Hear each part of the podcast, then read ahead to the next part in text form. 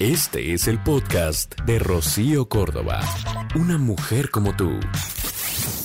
Hoy no toca consultorio del amor. Esto no es consultorio del amor, pero sí son los comentarios de algunas de las personas que justamente están opinando acerca del tema. Dice Sara, complicado salir del closet, pero después que lo haces es más hermosa la vida porque no vives escondiéndote de nada ni de nadie aunque yo tardé tiempo en decirle a mi familia por el que dirán, al final de todo me apoyaron. No fue fácil porque al principio fue como una guerra, pero después me aceptaron. Agradezco a mi madre porque ahora quien fue la primera en rechazarme es finalmente la que me apoya. Eugenia, es difícil el enterarse, pero hay que aceptar y amar a nuestros hijos tal y como son. Cuando mi hijo salió del closet, yo le dije que las cosas no iban a cambiar ni dejaría de ser mi hijo, ni mucho menos yo su madre.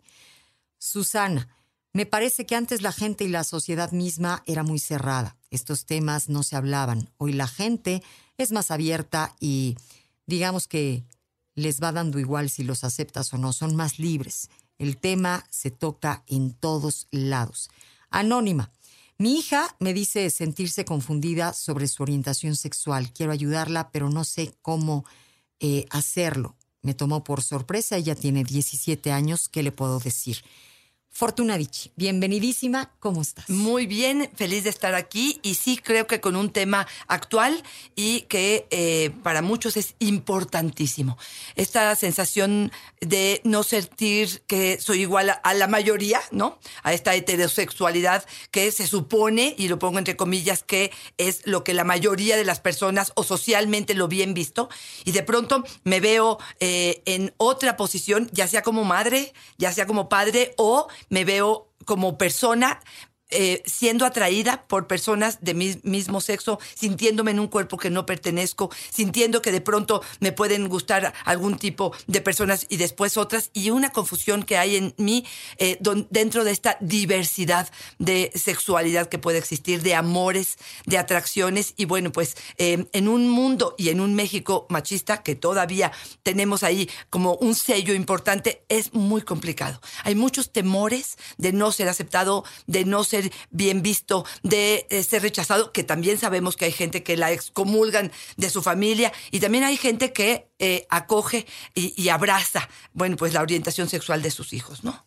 Siempre hablamos de esto de la aceptación, pero sería interesante que habláramos eh, como mm, primer paso de esa aceptación de la misma persona porque les debe tomar por sorpresa en algún momento dado de su vida. Y digo por sorpresa porque dentro de la sociedad, pues como tú bien lo dices, se supondría que si eres chavito, pues te gustan las chavitas, y si eres chavita, te gustan los chavitos, pero de repente, pues pasa que, que no es así. Y, cómo es que, eh, vamos, lo viven, cómo experimentan este primer paso las personas. Fíjate que un ejercicio que yo hago mucho con estos padres eh, tiene que ver con cuándo elegiste quién te atraía.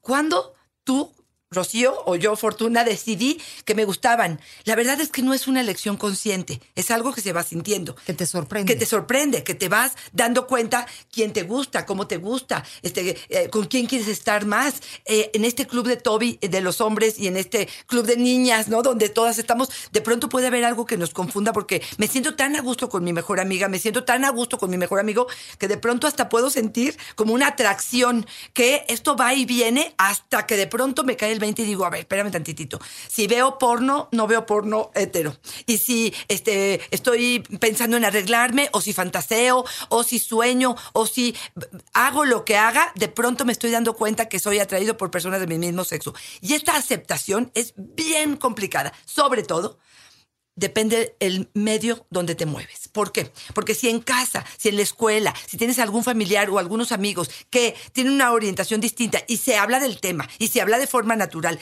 y se acepta, es mucho más fácil que yo lo haga. Pero si es un tema vetado, si es un tema que no se habla, si es algo monstruoso, si es algo que se rechaza, si tengo gente homofóbica dentro de mi casa, va a ser muy difícil que incluso yo me acepte a mí misma porque me da miedo.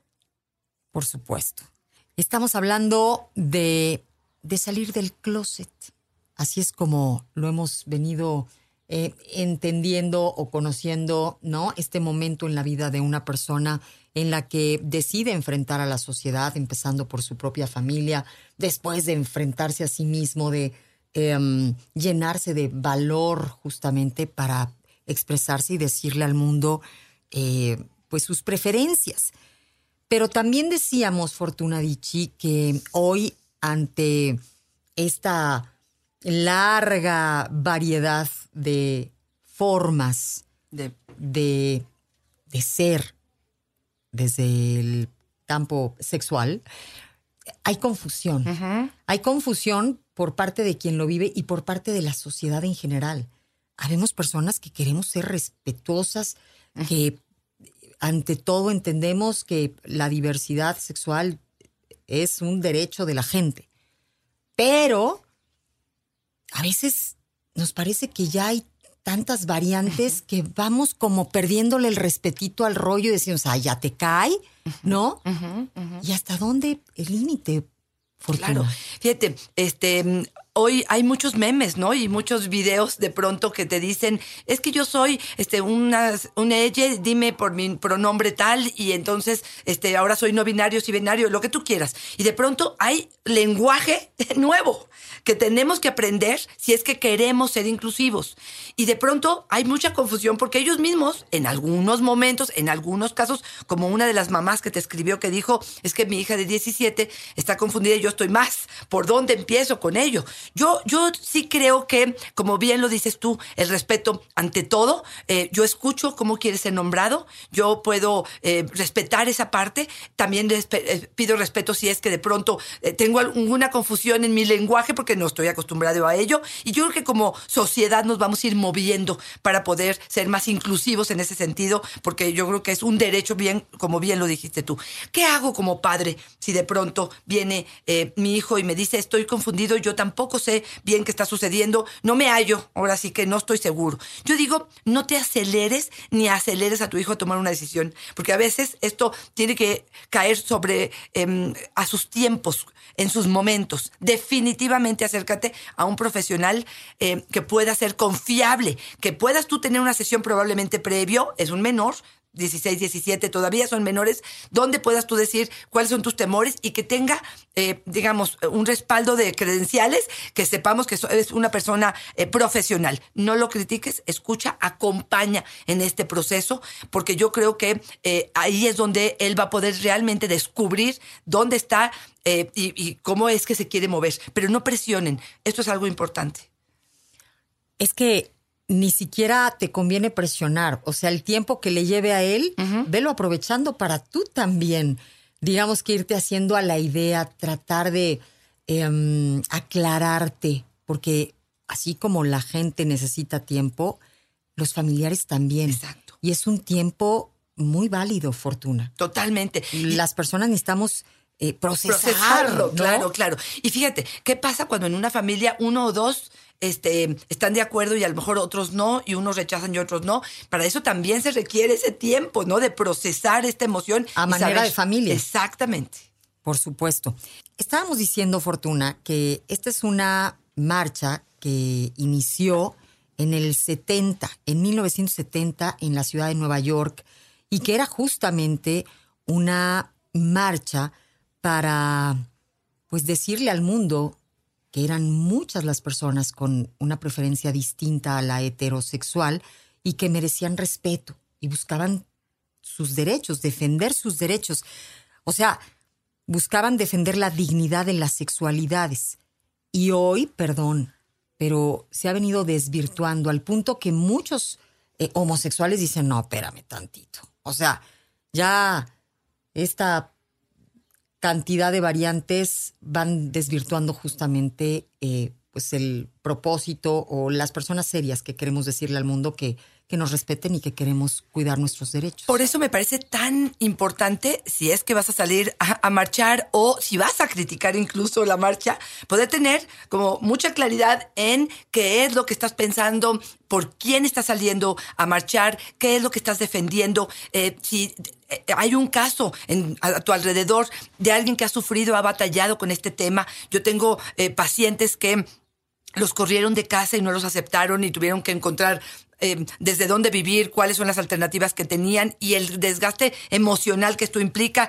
Tengo, por supuesto, padres de familia que reconocen ser homosexuales desde que se acuerdan, pero que tenían que mostrar esta fachada y entonces se casan y tienen hijos y hacen infeliz a la pareja y son infelices ellos, pero bueno, pues es más importante salir con mi cartita de soy igual a, los demás y, bueno, pues todo este proceso de desgaste y de sufrimiento, me parece que en la medida en la que tengamos como claridad en el tema, em, podamos realmente eh, informarnos. Yo les diría, aquellos que no tengan mucho, mucha claridad, infórmense, acérquense a libros, a podcasts, a em, personas que puedan informarles de qué se trata esto, este, qué es lo que están defendiendo y a partir de eso, justamente la palabra que hoy en día em, manejamos mucho, más que tolerancia, a mí me gusta la de respeto. Y respeto significa no necesito cambiarte porque no eres igual a mí.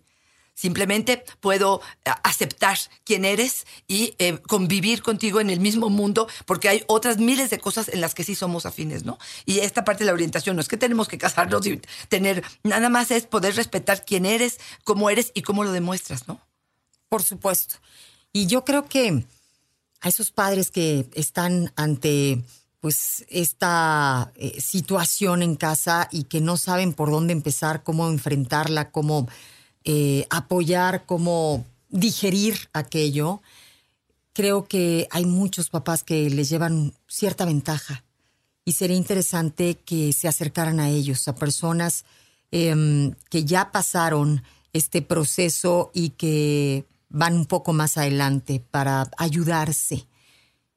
Que siempre pese, pues, el amor.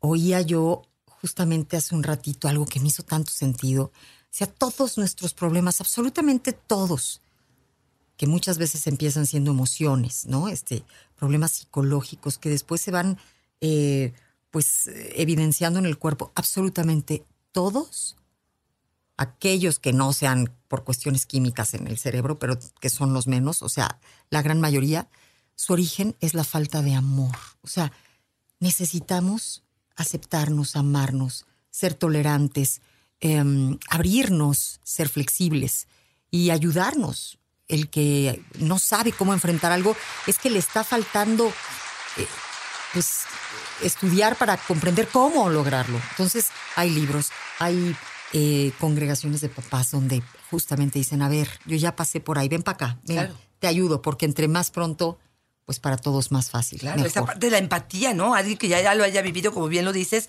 es algo maravilloso, que me diga, lo que estoy sintiendo y que ya lo vivió y que lo veo parado, fuerte y feliz y digo, entonces sí se puede, ¿no? Entonces sí, hay muchos de estos grupos y si no a profesionales que pueden hacer una ayuda para ello. Muchas gracias. Un Gracias, Fortuna contigo. Arroba Fortuna es, mi Twitter, Fortuna Dichi Sexóloga es mi Facebook. Y en Instagram estoy como Fortuna Dichi. Gracias. Como siempre, un placer. Igualmente. El podcast de Rocío Córdoba. Una mujer como tú. En iHeartRadio. iHeartRadio.